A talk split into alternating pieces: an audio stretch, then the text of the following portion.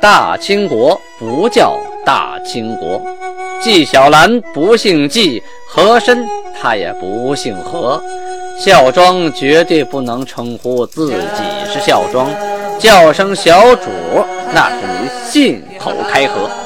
摆手绢的那都是妓女，绝对不是格格。要想了解真正的清朝历史，请听由俊贝勒播讲的《清通鉴》。听众朋友们，大家好。呃，最近这一个月呢，满族过班金节，参加的演出比较多，呃，声带有点疲劳，嗯，有点嘶哑，请大家多多原谅啊。但是《青铜剑》呢，还得坚持录制，否则的话，这四千多集，我十年之内录不完啊，那就麻烦了。上次呢，咱们讲到清太宗天聪八年，农历的甲戌年，公元一六三四年，这一年是狗年，是皇太极当政的第八个年头，是崇祯皇帝啊第七个年头，崇祯七年。这一年正月的时候啊，正月初一嘛，各国都得来朝贡。给皇帝拜年，这个时候是给韩拜年啊，给金国的韩。皇太极借此机会，在大年初三那天，向这些外藩蒙古颁布禁令。上次我们讲到了啊，拐骗其他人的有夫之妇啊，该怎么惩罚？啊，下面接着说，如果你拐骗有夫之妇啊，你这个下边人罚完了，你上面的部长如果不查，那就怎么办呢？就把你当官的罚马五十匹，骆驼五头啊，还有盔甲无号带啊，马匹无印牌，即盔缨、道缨、道服不遵制度者，据论罪，就是都罚。啊，解释一下这句话啊，盔甲无号带啊，就是说过去打仗啊，你身上的武器都必须要。写名编号，这样才能分清楚啊，这是谁的盔甲啊？打仗丢盔弃甲，是谁丢的啊？这武器呀，必须有编号，包括弓箭啊、刀枪啊，都必须。马匹呢，要印牌，这是谁养的马呀？那一打起来跑乱套了，谁捡是谁的，那不麻烦了吗？自己人先打起来了，所以必须有规定。还有盔缨啊、道缨啊，还有道服啊，这是什么意思啊？这说头顶上那个鹰子，这是不能随便绑啊！你想绑个狐狸尾巴就绑个狐狸尾巴，那不行，有规矩。道鹰呢？道就是指大旗，军队最大的那面旗啊，上面那个旗枪啊，旗库里插那个枪，枪上面那鹰子叫道鹰。还有就是道服，就是这个旗的规矩，你可以用什么颜色的旗呢？多大尺寸呢？上面可以画什么？不可以画什么？可以写什么？不可以写什么呢？必须按照规矩来。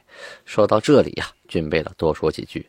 好多年了，除了北京故宫啊，还有就是俊贝勒满的文化工作室，我还真没看到过，就是说谁家还有合格的、是符合规矩的八旗。大家都以为说有龙啊，有八种颜色就是八旗了，不然，这个八旗是有规定的。它这个长啊和宽呢比例是七点五比六，就是长七尺五啊，宽六尺。再有呢，八旗呀，它的整四旗就整色的红黄蓝白四旗，它的龙首是向右的，和旗库的方向相反。相四旗龙首向左，就这一条，哎呀，几乎很少人知道啊。再有呢，这个整四旗呀。它的腹内啊，龙的腹内会有五朵祥云，相似旗的龙的腹内呢只有三朵祥云。还有就相似旗啊，呃，在外侧啊要减去上下啊两个外角。八旗的龙啊啊都必须是龙旗，形成之后呢，这个相似旗的龙啊要小一点，因为外边加了个圈加了个边啊。龙跟旗的颜色配合也是有规定的。不是啊，你觉得什么旗啊颜色好看，想配什么样色的龙啊就配什么样的，那可不成啊！这要求呢，黄旗和白旗啊配蓝色的龙，红旗呢配黄色的龙，蓝旗啊配红色的龙，可不能乱来。这个旗杆呢长是一丈五尺，必须涂朱红色啊，你刷成黑色不行，蓝色、绿色或者是木头杆都不行。呃，龙头向的旗杆，这是指这个呃相似旗啊。要是整四旗呢，龙头是向旗杆相反方向的。这个旗旗杆的那个端头啊，必须为铁枪头啊。再有的人问了，为什么是红黄蓝白四色呢？这四种颜色呀，代表天地日水啊。同时，八旗分左右两翼，左翼是镶黄整白镶白。整蓝，右翼是整黄、整红、镶红、镶蓝啊。进入城之后，按八旗方位驻防，两黄旗驻北方，在北京呢就是负责德胜门和安定门；两白旗驻东方，就负责东直门和朝阳门；两红旗在西边是西直门和阜成门；两蓝旗在南方就是崇文门和宣武门。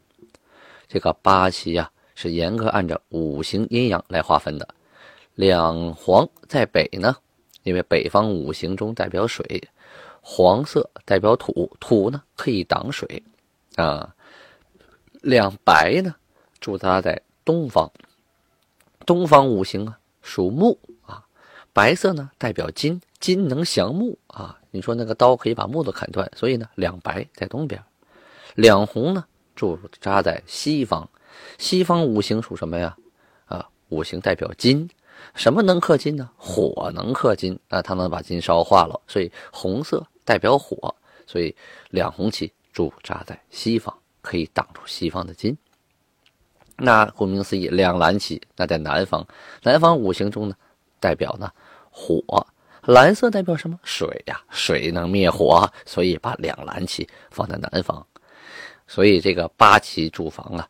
进入城之后，都是按严格按照规定的。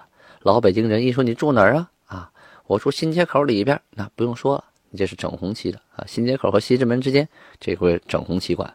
老舍写的“整红旗下”嘛，啊，当然他写的是“正”啊，“正红旗下”，没写完这本书啊，就是他家祖上就是整红旗的。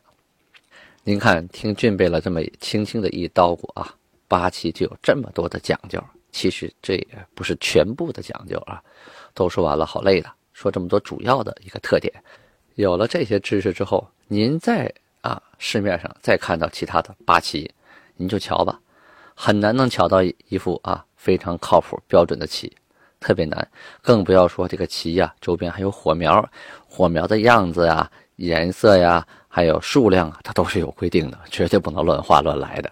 就像现在我们的国旗一样，五星红旗不可以反着来。不可以随便添颗星星，也不可以倒着挂。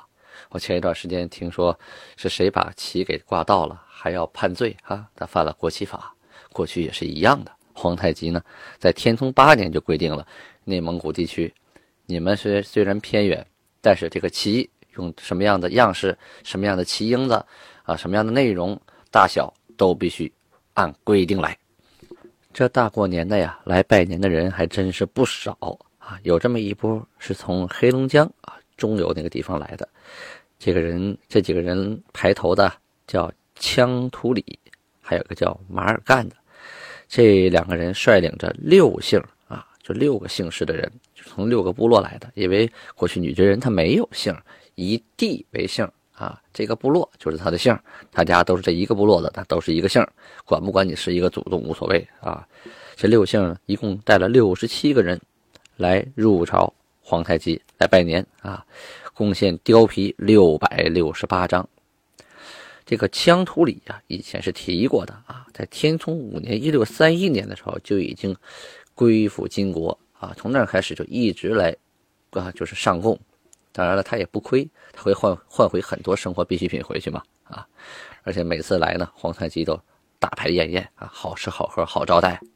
同时呢，金国还要赐给他们。鞍马呀、缎布啊，一些日常用品呐，都是他们那边急需的。因为那边呢生产力低下，生活主要还是以渔猎为主，很多物资啊和生活必需品都十分的匮乏，这也是他们经常来朝贡的原因之一。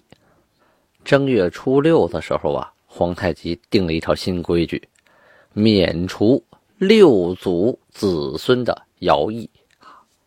皇太极啊，是生在新宾啊，他对这个整个这地区啊家族情况十分的了解。他不像顺治皇帝啊，呃，说皇太极死的时候，顺治还在怀里抱着呢，然后就到北京了，所以呢，老家情况不知道。更不像康熙皇帝啊。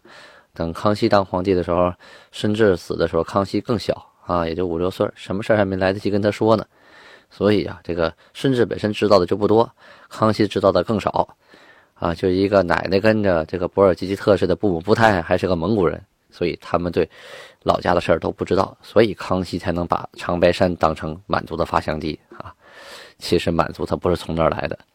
至于满洲这个词啊，就是满洲族这个词到底怎么来的，咱们会在天聪九年的时候有详细的讲解啊。这里先说免除六族子孙的徭役，女真人呢都要啊参加，就是集体建设，就是从徭役啊。徭役什么意思？明天修修城墙了，挖壕沟了，修水利了啊，派工派活，十个里出俩啊，该轮到谁了啊？今天你，明天他。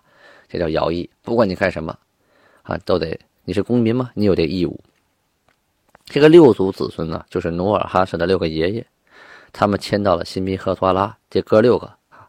但是在努尔哈赤起兵的时候啊，努尔哈赤他的祖父啊叫觉昌安，还有父亲塔克氏啊，这这一支儿啊是做的这个明朝的官其他那五个兄弟啊啊是各有各的山寨。啊，各有各的那个地盘当努尔哈赤起兵声讨尼堪外兰的时候啊，大家并不看好他，很多人都不愿意帮助他，啊，都跟他对着干，甚至发誓要灭掉努尔哈赤，把努尔哈赤的脑袋交给尼堪外兰，还曾经设计啊杀努尔哈赤的妹夫，在半路要埋伏他，啊，这前文书都讲过。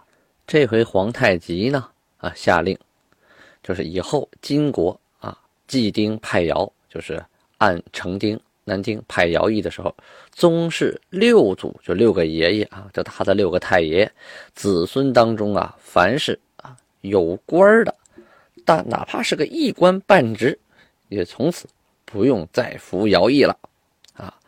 没有官职的不免，这是以前的规定。而皇太极呢，这回。修改了这个规定，说六祖之义共一百八十二人，就说这六个太爷爷底下呀，一共生了一百八十二人。这一百八十二人除了自己本身之外，就是每一个人除了他自己之外呀，仍然还能免三个丁。什么意思？就你手底下这些人啊，你可以有三个特权：一二三甲乙丙，你们三个啊不用去了啊。尹大婚，我是给啊。可不托，你们三个免徭役，他能定哈，他能免三个徭役，同时还规定未披甲者，啊，这个未披甲者是没有当兵的啊，可以免两个丁，就是说你有特权啊，让你手下两个奴隶，他们从此都不用服徭役啊，比如说对你特别好的、伺候你的、很有面子的这样的啊，他们就不用服徭役了。同时还要规定啊，凡是。跟父亲住在一起的，啊，只能免你自己，你身边随从不能免。这种是什么人呢？就是未成年的、未分家的啊。就算是你成年了，你还得跟你爸住在一起呢，那说明你还没成家，你还没分家，没有自己立业，没分户呢，啊，没有独立户口本呢。那这时候怎么办？你只能管你自己个儿啊。你就是手底下有随从，你谁也免不了谁，因为你还没立户，你也没当官，你也没为国家做任何贡献，是吧？这个规定一出啊，哎呀，有些人有意见了。哪些人呢？汉官啊，你免了这个女真人、皇室啊，这个阿新觉罗家族的这些人都免了，六族以下的，还有伊尔根觉罗的，你都给免了。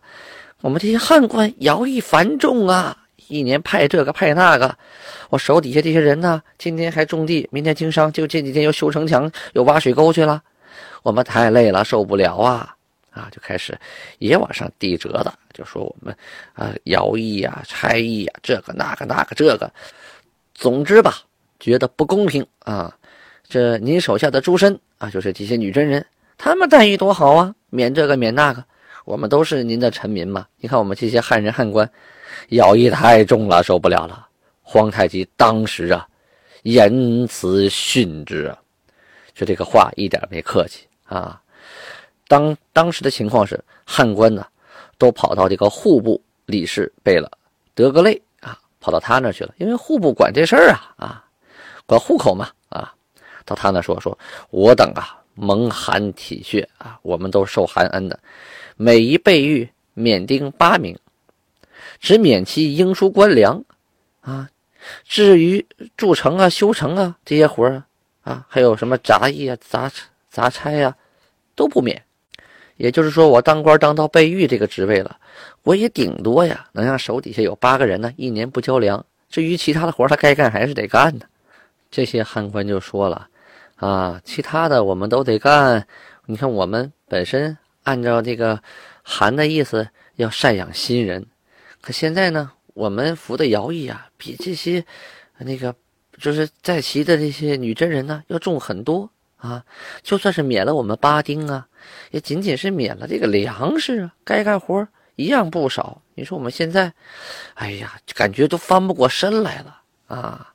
何况呢，生员呐、外郎啊，人家这些当官的都有免丁啊啊！那些文化人，我们这些打仗的啊，希望韩也可怜可怜吧，是不是？能不能也多多免几个丁啊？就是说，我们免的那八个丁啊，让这八个丁也跟当官的一样啊，啊，就是这八个丁除了不用交粮啊，什么徭役也都不用出啊，一年就是吃吃喝喝白拿就最好，能不能这样呢？德格类呀，啊，不敢马虎，就把下边这些奏章啊，就如实向皇太极汇报了。皇太极啊，命令礼部贝勒撒哈连把这些人都给我叫来，都过来啊，都跪好了。皇太极呢，就强压怒火呀。苦口婆心的对这帮人说了一番话啊，都是文言文。俊贝勒直接给您翻译成白话文说吧啊！当然皇帝肯定不能像我这么说话，当时他还是韩啊，不是皇帝。他说：“皇太极说了，你们觉得你们苦，你们累，是吧？你们跟以前比，你们偷着乐吧。你们刚来的时候啊，我刚当韩的时候，你们这些人都属于满洲。”大臣下边的奴隶呀，啊，所有的马你们都不得乘，就是你们连骑马的资格都没有，都是满洲的官员乘。所有的牲畜你们都不能吃，也不能用啊。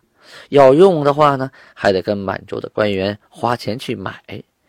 凡是官员病故啊，不管你们什么官死了以后，你们的妻子孩子都要给贝勒家当奴才。这都是以前以前的规矩啊啊！而且你们都是满官所属的，就算是你们有好田地，你们也不能自己随便种啊！每年种打下来的粮食都不够吃，都得橡胶，甚至逼到最后还得卖仆人、卖衣服。